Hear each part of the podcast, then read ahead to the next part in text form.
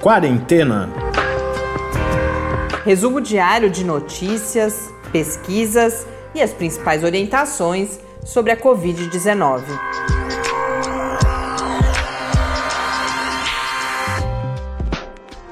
Quarentena, dia 27. Olá, começamos mais um episódio de quarentena neste sábado de feriado. Tentaremos fazer um episódio mais curto, a gente sempre fala que vai fazer mais uhum. curto, mas pelo menos talvez um pouco mais leve. Eu sou Mariana Petson. E eu sou Tárcio Fabrício. Neste nosso 27 dia, o Brasil tem 20.727 casos confirmados, 1.124 mortes causadas por Covid-19. No mundo, segundo a Organização Mundial da Saúde, são 1.610.909 casos. Nas últimas 24 horas, 89.657 casos e 6.892 mortes. No painel da John Hopkins, já são 1.767.855 casos, mas de vez em quando a gente gosta de lembrar aqui, no painel da John Hopkins tem um número de pessoas que se recuperaram, que venceram a Covid-19. E esse número está, neste momento, em 401.873. Aqui no Brasil, o feriado de Páscoa, a gente vai falar um pouco sobre isso, suscita algumas preocupações. A gente mesmo percebeu, por exemplo, aqui em volta da gente, a gente mora num condomínio, você percebe as famílias reunidas, Uh, tive relatos de pessoas que estão em outros lugares também, de que gente se locomovendo. E, mais uma vez, um, o, aquele que deveria ser o exemplo para o país, também promovendo aglomerações, né, Tarso? É isso aí. O presidente Bolsonaro hoje voltou a provocar mais aglomerações é, em uma visita que ele fez à obra de um hospital de campanha é, que aconteceu hoje pela manhã na cidade de Água Linda, em Goiás.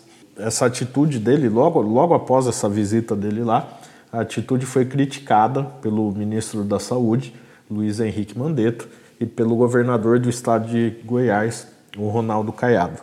O presidente chegou lá de helicóptero, é, aí tinha alguns apoiadores se aglomerando lá e ele foi para a galera é, abraçando as pessoas, dando a mão, inclusive tirando a máscara. Ele tem essa coisa de tá de máscara, tira, depois bota a mão, bota a máscara de novo. Ou seja, tudo que não é para ser feito com a máscara, ele também faz errado. E abraçou e cumprimentou as pessoas é, e depois acabou sendo criticado pelo próprio ministro da Saúde e pelo governador Ronaldo Caiado. É, e aí, só rapidamente, durante essa inauguração desse hospital de campanha é, que vai ser montado em Água Linda, lá em Goiás, o ministro Mandetta anunciou a construção de um hospital de campanha também em Manaus, que é uma cidade que já está com um sistema de saúde praticamente esgotado. Uh, apesar dessa impressão de um aumento aí da circulação de pessoas, ou no mínimo desses, dessas reuniões familiares, o dado, São Paulo agora está acompanhando por aqueles dados de celulares uh, o grau de adesão ao distanciamento social e o dado da sexta-feira foi de um ligeiro aumento para 57% de distanciamento, mas isso sempre acontece, os números mais altos de fato acontecem no, aos finais de semana porque você tem um contingente aí que não está trabalhando no final de semana, mas ainda a meta fica de 70% até segunda-feira, segundo o governador 60%, do estado, 60%, 60%, que se não se atingir isso, medidas mais duras deverão ser uh, tomadas. E em relação a isso, inclusive o Ministério Público Federal se pronunciou, porque aqui e ali começa a pipocar notícia de afrouxamento das medidas, né? É, exatamente. O, o MPF ele vai acionar os gestores que flexibilizarem as medidas de distanciamento social sem que haja um respaldo técnico para isso. É, isso é uma recomendação da Procuradoria Federal dos Direitos do Cidadão.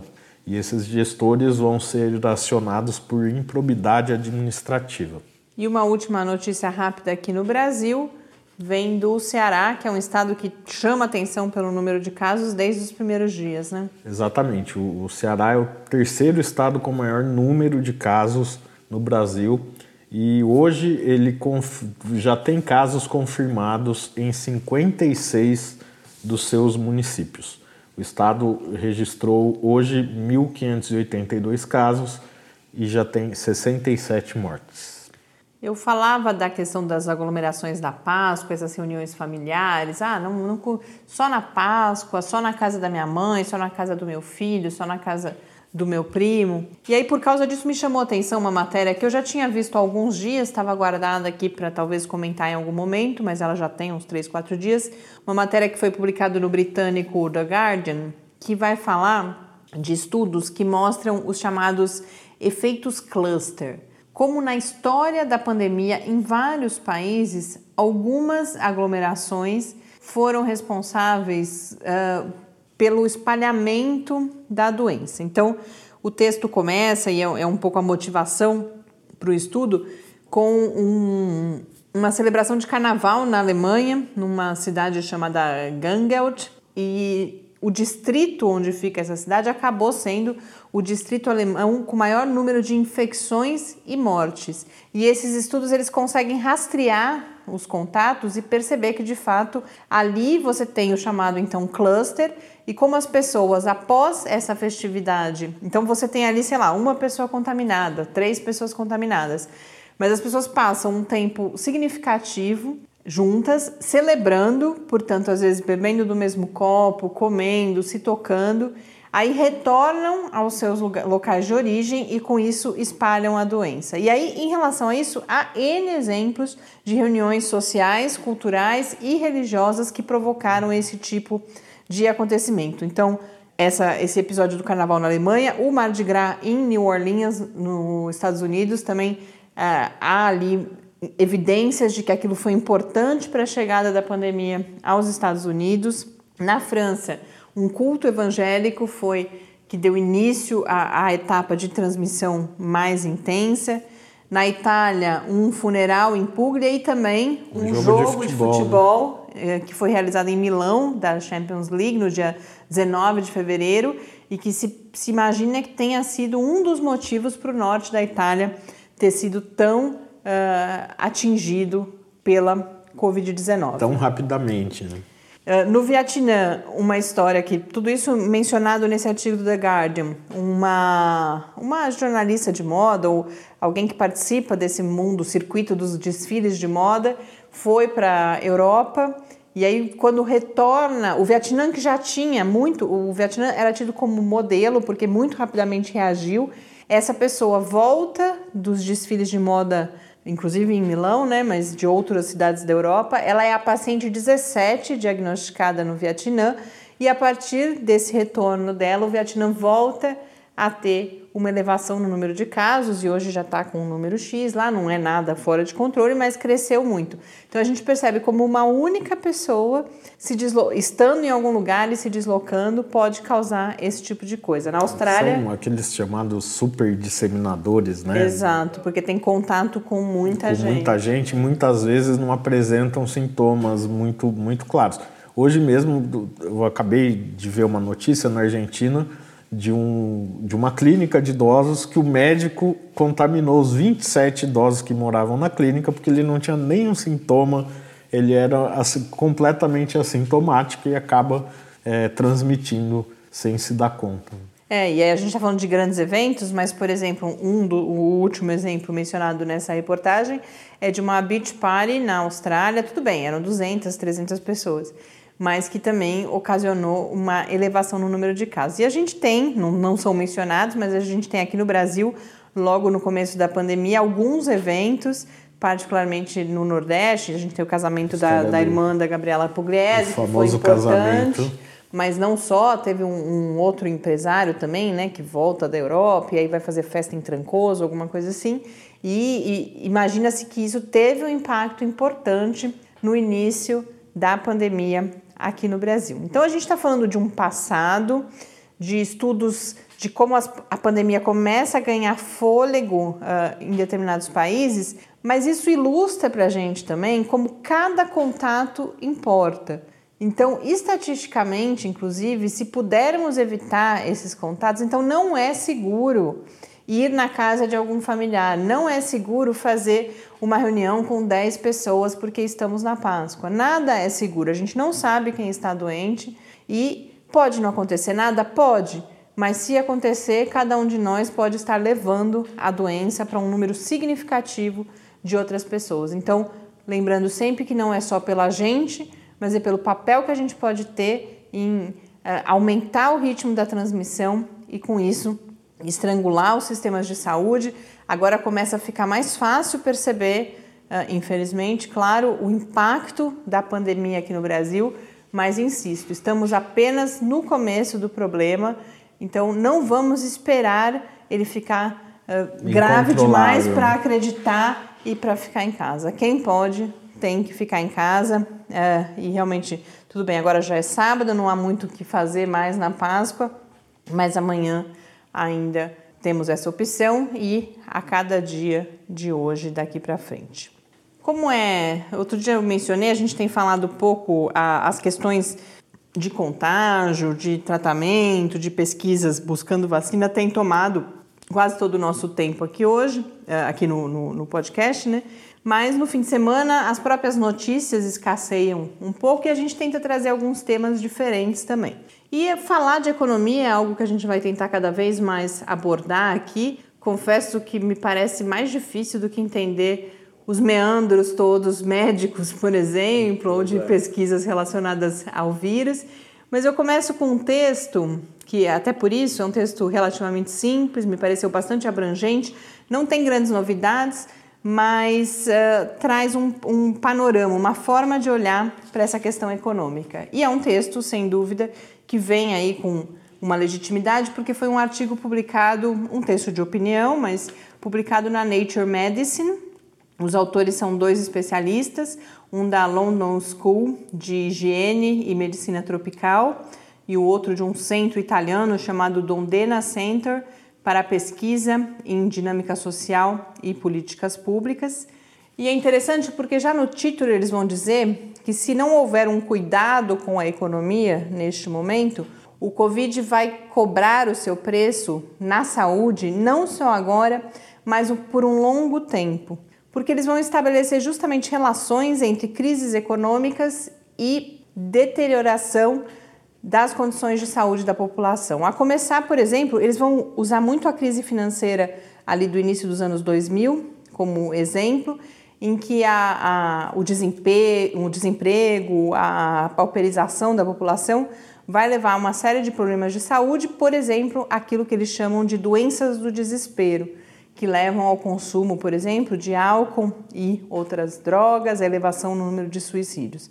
Mas não só isso, eles vão falar, por exemplo, de um grupo de, de países que adotam políticas de austeridade e que aí vai levar a esses problemas e leva, por exemplo, a quedas, inclusive no financiamento da saúde pública, e outros países que vão agir de uma outra forma, que é, de um lado, adotando medidas de estímulo à, à economia, para que a economia ganhe de novo fôlego, eh, mas medidas essas associadas à proteção daqueles mais vulneráveis na sociedade. E aí tem uma frase que eu achei bastante forte que eles colocam, que é um clichê de certa forma, né? mas eles vão partir disso, então da constatação de que a sociedade mais forte é tão forte quanto seus membros mais fracos. Então essa ideia de que ou se protege aqueles mais vulneráveis ou a economia não se recuperará e eles vão usar o exemplo prático do que estamos vivendo hoje. Todas essas pessoas com contratos, por exemplo, muito frágeis, né, ou sem contrato, com, com, que rapidamente perderam a sua renda ou, que perderão a sua renda caso parem de trabalhar, essas pessoas estão na, nas ruas e elas têm de continuar nas ruas porque senão elas não vão comer. E essas pessoas tornam-se um risco também uh, para as elites do país, por exemplo. Então, uh, os autores, nas recomendações que eles vão fazer, eles chamam muita atenção para isso, que não adianta, uma, um momento como esse nos mostra essa interdependência toda e como é importante cuidar também dos mais vulneráveis. E eles vão então sugerir ali um conjunto de três linhas de ação, que é aí que eu falo, não tem grandes novidades, é relativamente óbvio, mas é um discurso que se fortalece cada vez mais e a grande maioria dos discursos públicos tem sido nessa direção de que esse aparente conflito entre economia e saúde é, um, é uma falsa dicotomia, uhum. que cuidar neste momento da saúde, da vida das pessoas é essencial, inclusive para a recuperação econômica. Então, quais são as três linhas que eles vão propor?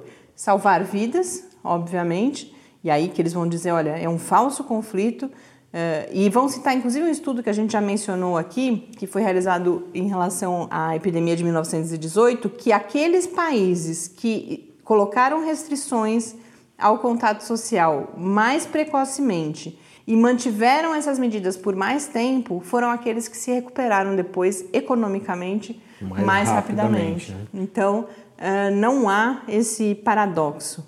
Depois eles vão falar, então esse é o primeiro, salvar vidas. O segundo, de que é papel dos governos proteger o risco financeiro. Então, vão criticar quaisquer discursos que se baseiem em medidas de austeridade fiscal ou a questão da dívida pública, porque eles vão falar: olha, é importante o governo, nesse momento, proteger e oferecer a renda àqueles que ficarão sem renda.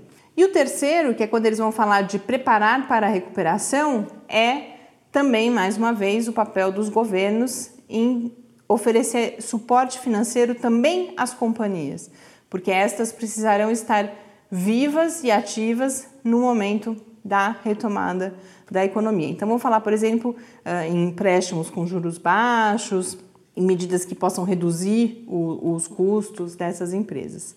E, por fim, vão chamar a atenção de que é preciso estar atento aos governos, porque Nesses momentos, governos costumam, ou alguns tipos de governo, costumam mexer em leis trabalhistas, de acesso à saúde, ambientais, como já está acontecendo, por exemplo, eles, eles estão falando especificamente da situação dos Estados Unidos, então para ficarmos atentos a isso, porque aí eles vão terminar o artigo justamente colocando que estamos numa encruzilhada enquanto humanidade, da qual podemos sair mais conscientes dessa nossa interdependência e, portanto, em um modelo mais uh, justo, mais uh, equitativo, mas que também a saída pode ser na direção das políticas uh, populistas que buscam, nesse momento, aumentar mais ainda cisões, por exemplo, entre pobres e ricos, entre minorias, populações mais hegemônicas. Então,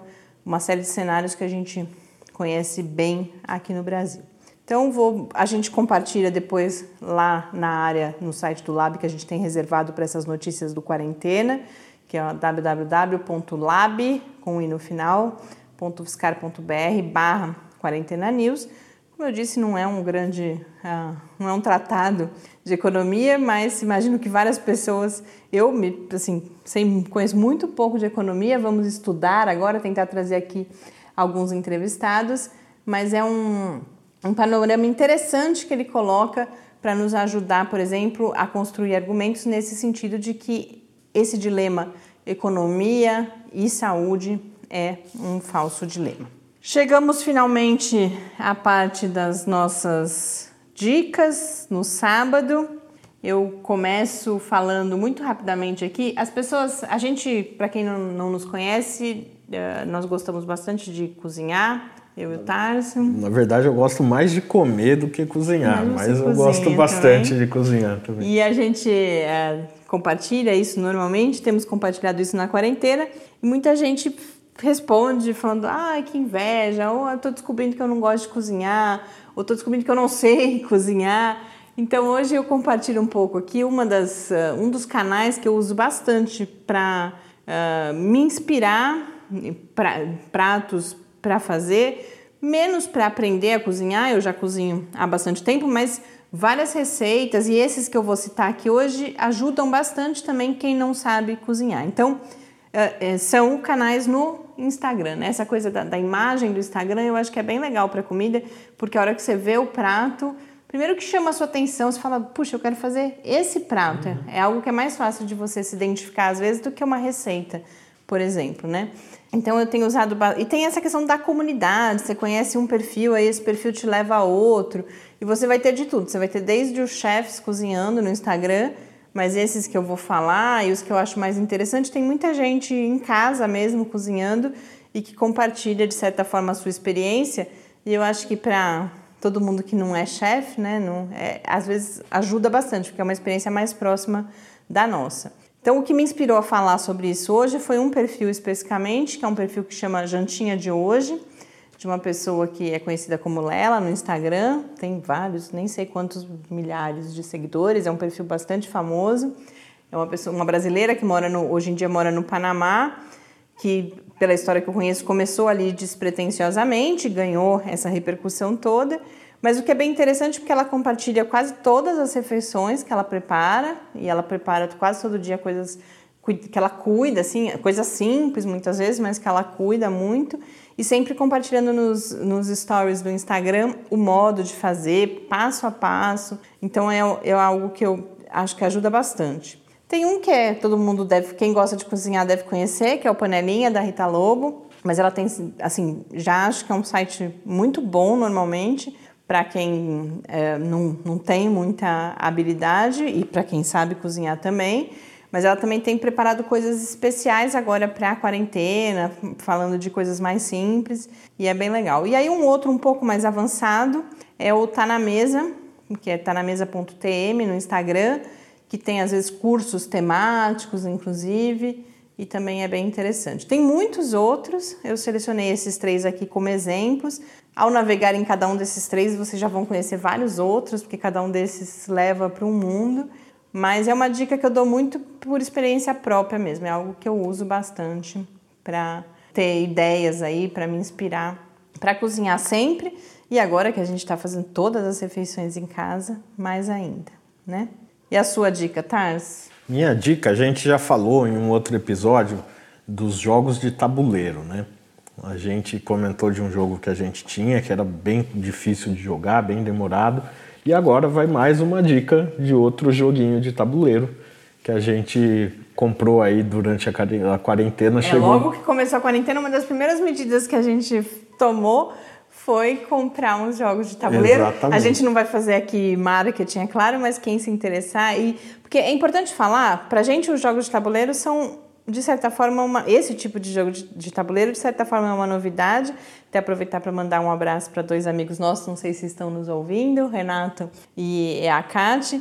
Porque são jogos de tabuleiro, nem sei como apresentar, mas não são esses jogos de tabuleiro que a gente vê normalmente nas lojas de brinquedo. Não são jogos para crianças, né? São jogos é para um público mais, é. mais adulto. E é um mundo, e aí a gente descobriu essa. Tem uma loja online e a gente, eh, agora para a quarentena, comprou alguns e o Thais vai falar de um deles, né? É esse que eu vou falar hoje, ele se chama Fung. É um joguinho de cartas. Já que a gente estava falando de comida né? mesmo, né? Exato. que você precisa recolher os diferentes tipos de cogumelos lá para conseguir cozinhar esses cogumelos e ganhar os seus pontos. É um jogo que só pode ser jogado por duas pessoas, de autoria de Brent Pová, e é editado no Brasil pela Paper Games. É, essa é uma outra coisa. Esses jogos de tabuleiro, eles têm toda uma comunidade, né? O fulano que fez o outro jogo, que é famoso. É, exatamente. Então... É, são, são jogos com autoria, né? Os jogos têm autores. E aí tem tipo. Esse nosso, por exemplo, é de gestão de mão, que chama, né? Você uhum. tem que saber o que, que você guarda na mão de carta, o que, que você descarta. Então é algo. Demorou para a gente conseguir jogar, porque até a gente se adequar à nossa rotina não, não tinha muito tempo. Agora a gente está um pouco mais acostumado e agora a gente começou a jogar, então a gente compartilha aí essa primeira dica. As outras dicas, rapidamente, são.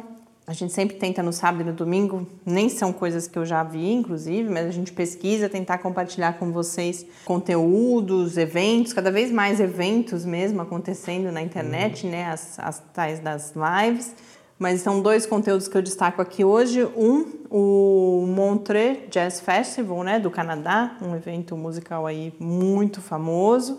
Compartilhou, é, já, isso já estava disponível, agora está disponível gratuitamente, 56 shows que foram realizados ao longo da sua história e nesse material tem coisas uh, clássicos aí, raros inclusive, como por exemplo apresentações de Nina Simone, do Johnny Cash, James Brown, Ray Charles e várias, uh, vários outros aí músicos que marcaram a nossa história.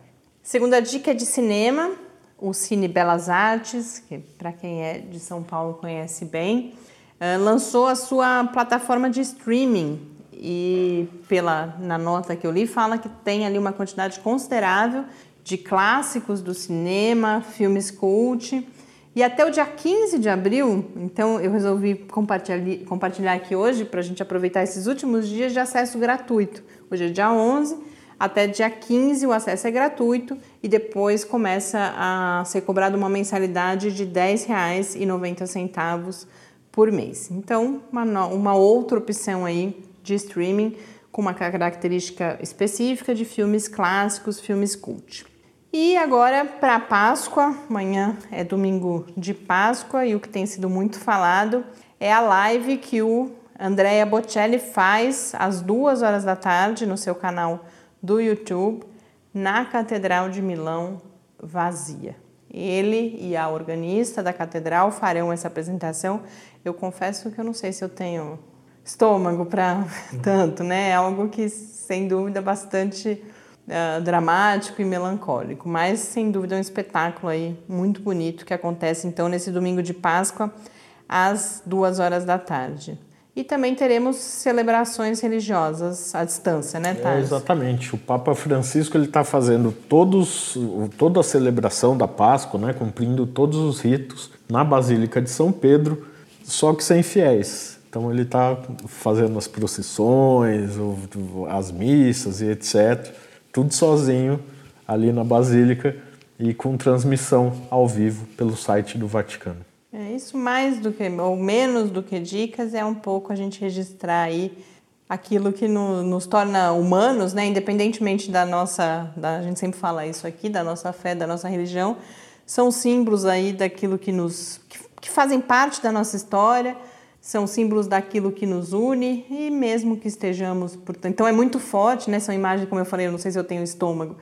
Eu não vi ainda, mas eu já sei que o Andrea Bocelli cantando na Catedral de Milão, ainda em Milão, vazia, é uma coisa muito forte, um símbolo muito forte, mas que é algo importante para a gente pensar sobre a nossa condição de humano, sobre a, a nossa humanidade, sobre aquilo que nos une, aquilo que nos separa nesse momento que estamos vivendo. Com isso, eu encerro o episódio de hoje. Quem quiser conversar conosco, só para não esquecer, e também aguardando aí sugestões para o programa de amanhã, que a gente possa compartilhar com as pessoas que nos acompanham. O e-mail é o podcastquarentena@gmail.com. Uma boa noite, bom dia para quem nos ouvir no domingo ou em qualquer outro momento aí desses dias de quarentena. Obrigada pela companhia e até amanhã. É, e você também, lembrando, pode se comunicar com a gente pelo Twitter no arroba quarentenacast. Até o nosso próximo dia de quarentena amanhã e lembre-se, fique em casa. Quarentena é uma realização do Laboratório Aberto de Interatividade para Disseminação do Conhecimento Científico e Tecnológico da Universidade Federal de São Carlos, o LAB da UFSCar, do Centro de Desenvolvimento de Materiais Funcionais, CDMF, e do Centro de Inovação em Novas Energias, o CINE. Pauta, produção e apresentação: Mariana Pezzo e Tárcio Fabrício. Arte e design de Henrique Mateus. Desenvolvimento web: Eduardo Martins. Edição de áudio: Lucas Stefanuto. Apoio Fundação de Amparo à Pesquisa do Estado de São Paulo.